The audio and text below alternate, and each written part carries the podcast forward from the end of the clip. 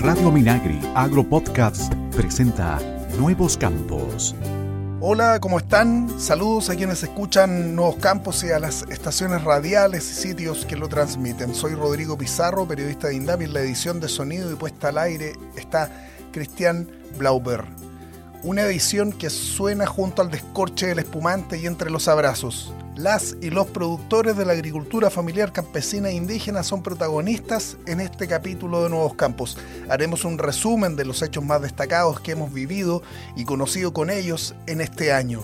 Experiencias, renaceres, decisiones que se proyectan para cada una y uno con su propio empeño, con el trabajo compartido con este equipo y el de tantas y tantos ahí en terreno, y con los sueños de todas y todos. Hablamos de renacer de muchas y muchas, porque en quienes primero pensamos es en las y los miles de afectados por las emergencias, catástrofes como los incendios forestales, con la irresponsabilidad humana en su generación, o las inundaciones en que el cambio climático nos vuelve a sorprender cubriendo terrenos, afectando suelos y especialmente arrastrando vidas y esperanzas acelerar la reflexión sobre mejores planificaciones territoriales, anticiparnos a los riesgos de forma metódica y por todos los medios y especialmente reforzar las redes de solidaridad han sido la tónica. Como siempre, las y los funcionarios de INDAP y los otros servicios del MINAIR estuvieron ahí con los afectados. Esto aún si ellos mismos estaban afectados como ocurrió con nuestra agencia de área en Licantén, inundada también. Uno de nuestros capítulos estuvo conectado con ese equipo y su jefe de área, Francisco Castro agencias de área, equipos del SAC asesorando pronto para salvar animales y manejar suelos, equipos de CONAF concentrados en la prevención de nuevos incendios son parte de nuestros protagonistas.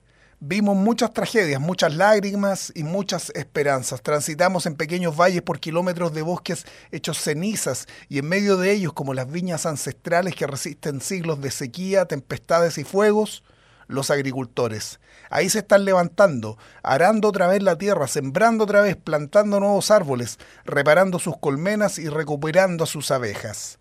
En Portezuelo, Valle de Litata, Daisy Villagrán, gestora de la premiada Viña Altos del Valle, lo perdió todo bajo el fuego todo. A los pocos días una red solidaria de viñateros, amigos, vecinos llegaron a limpiar y luego aportar con recursos para volver a instalarse. Y desde el el Minagri también llegaron otros recursos y espacios para volver a los mercados. Con ella hablamos para Nuevos Campos en medio de la Expo Patrimonio Mujer Rural, aquí en la Plaza de la Constitución en Santiago, que incluyó a muchas de las afectadas en los incendios. Esto nos contó sobre eso de levantarse y con ella partimos este amplio resumen sobre lo mejor, lo más destacado de este año en la agricultura familiar campesina. Escuchamos entonces a Daisy Villagrán de Portezuelo. Bueno, sí, fuimos afectados en un 100% con los incendios del verano en enero del día 28. Eh, quedamos a brazos cruzados, por decirlo así, tanto en dependencias como habitacionales como bodega y hasta el vehículo que ha atrapado. Pero ha sido un, proceso bien gratificante porque nos hemos dado cuenta de que no hemos estado solos. Hemos hecho eh, bien el trabajo, la gente nos ha acompañado bastante, han habido varias oportunidades para poder levantarnos, tanto con los amigos viñateros, eh, como las autoridades y los proyectos que, el gobierno eh, puso a disposición para poder ponernos de pies. Nunca hemos bajado los brazos, seguimos trabajando desde el primer día. Cantidad, pero con el tiempo se va a lograr, con la solidaridad de todos y con el trabajo. Principalmente con el trabajo, no hay que bajar los brazos. Desde el principio nosotros seguimos, desde el segundo día que estábamos damnificados, seguimos trabajando. En este resumen queremos destacar también a quienes desde la agricultura familiar campesina e indígena han crecido y han sido reconocidas y reconocidos por eso. Viñateros, artesanas, artesanas, productores con prácticas ejemplares agroecológicas que bien valen un galardón. Reconocimientos a ellos y a una forma de relacionarse con la tierra y con los materiales que es única y solo posible en sus manos. Conversamos con los galardonados con el sello de excelencia en la artesanía, por ejemplo, este que entrega la Escuela de Diseño de la Pontificia Universidad Católica de Chile a través de su programa de artesanía y con el patrocinio del Consejo Mundial de Artesanía y la Oficina de UNESCO en Santiago. Dos de ellos son usuarios de INDAP, pequeños agricultores o ganaderos. Adrián Canitrot de Ñiquén, en la región de Ñuble, que por segunda vez obtiene este reconocimiento, esta vez por la obra Homenaje a los talladores de piedra de Metrenco, y el artesano, curtidor y talabartero Kevin Soto Concha de Curacaví, por la obra Sutileza Campesina. Esto nos comentó entonces, galardonado por su trabajo, un collar confeccionado con trenzados y empintados en tiento de cabra. Este logro para mí es uno de los más importantes porque esto ya es consagrarse del tema del artesano. Es decir, como estamos graduados, ya lo logramos. Lo que siempre se buscó, lo que siempre uno quiere es llegar a la máxima potencia como persona, como, trabajador.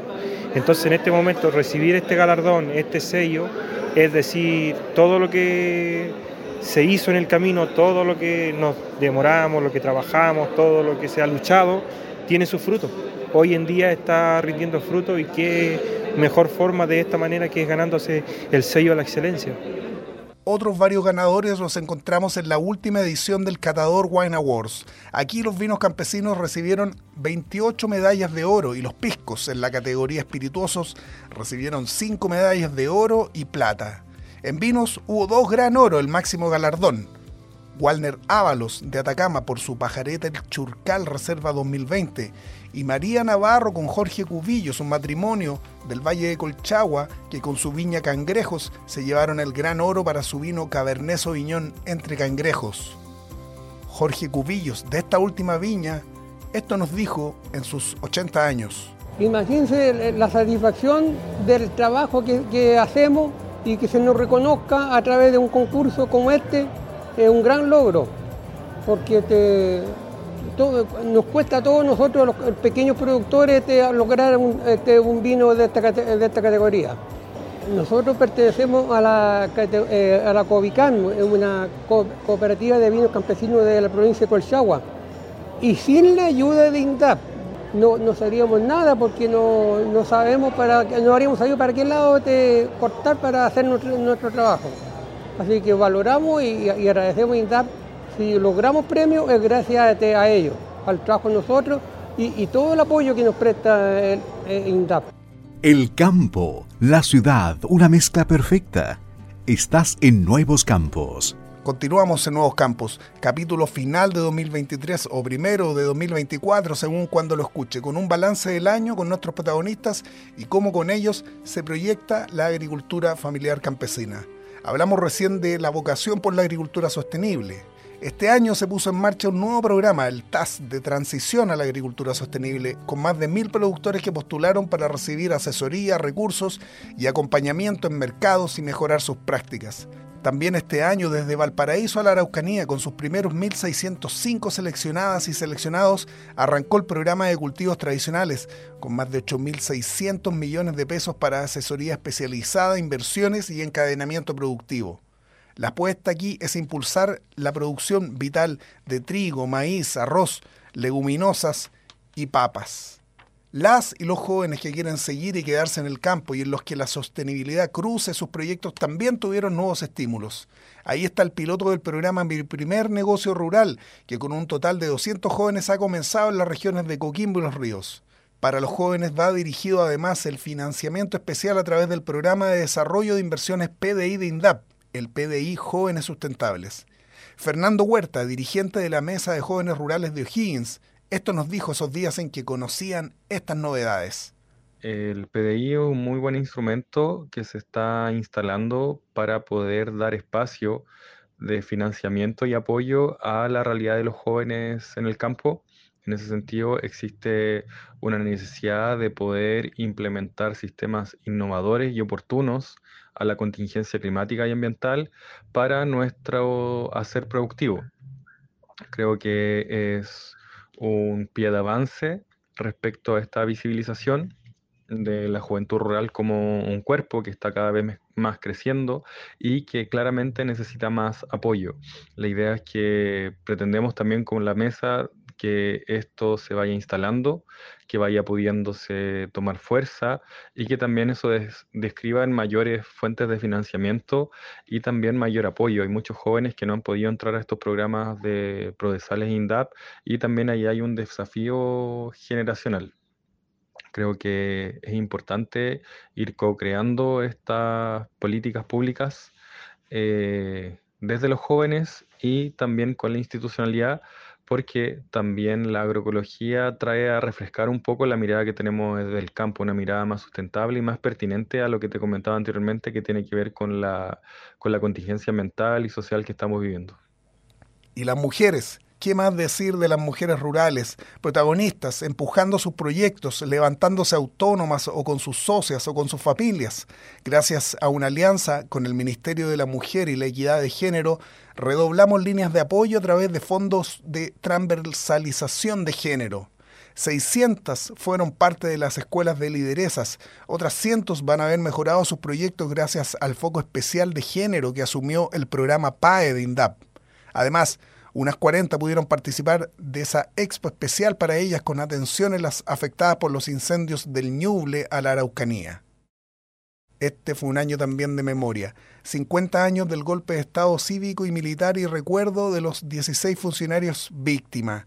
Entre el 13 de septiembre de 1973 y el 13 de enero de 1974 en diferentes ciudades se registran las detenciones de estos funcionarios, 10 de los cuales fueron hechos desaparecer y otros 6 fueron ejecutados por los agentes del Estado o fallecieron como secuela de la tortura.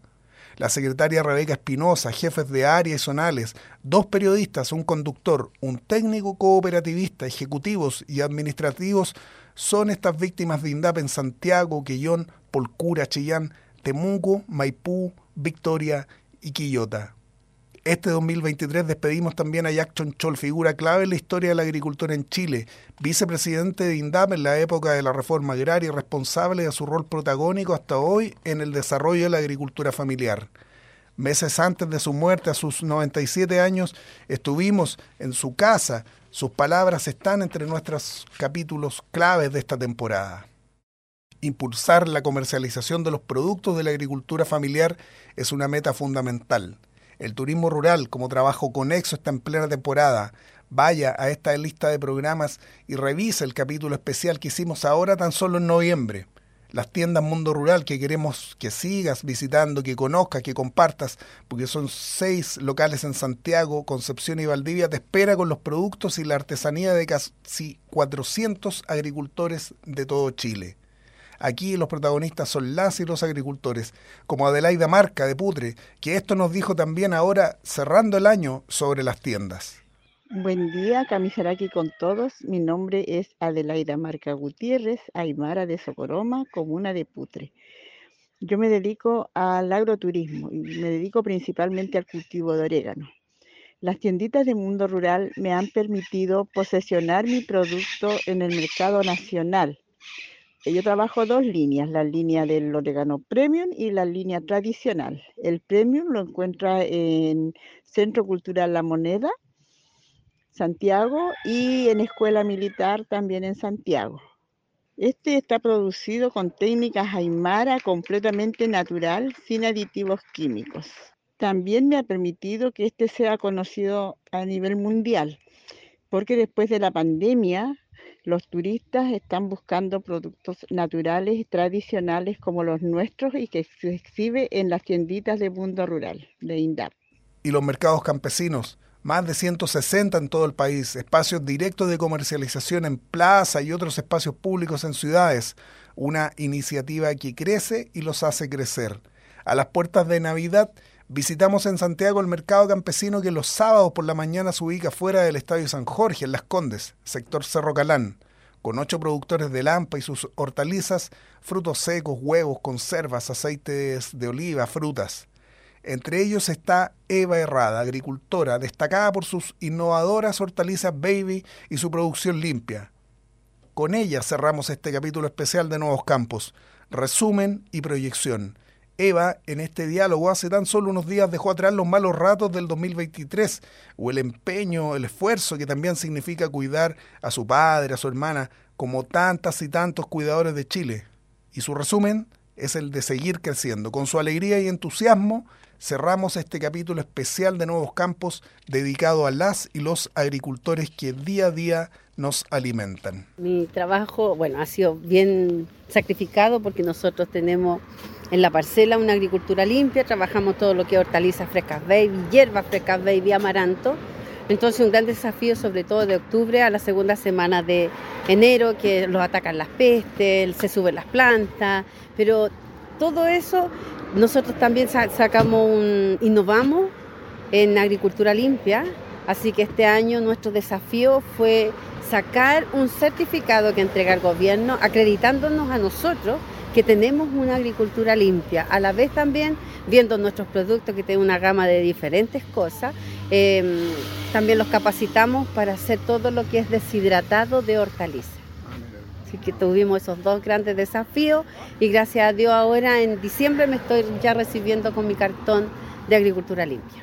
¿Y se recompensa ese trabajo? Se recompensa porque uno se llena, se alimenta de información, después lo transmite a los clientes y a la vez va innovando con otros, otros productos, otros desafíos, otras metas de, trabajo para presentarle a los clientes. Bien, ¿y la proyección 2024 qué es lo que espera? poder eh, ejecutar lo que aprendimos lo que entregamos, lo que los capacitamos, entregarlo en el 2024 y ojalá tener otras metas más, que los clientes los conozcan con los nuevos productos que vamos a empezar a entregar.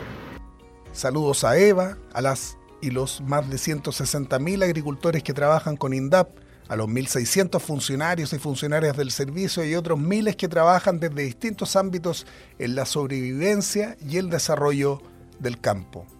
Este capítulo está disponible para volver a escuchar, compartir y conversar acá en la plataforma de Radio Minagri, en Spotify y Apple Podcasts.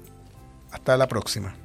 Nuevos Campos es una iniciativa de INDAP y FUCOA del Ministerio de Agricultura. Escucha este y otros programas de Radio Minagri Agro Podcast en el sitio web www.radiominagri.cl y síguenos también en Spotify y Apple Podcasts.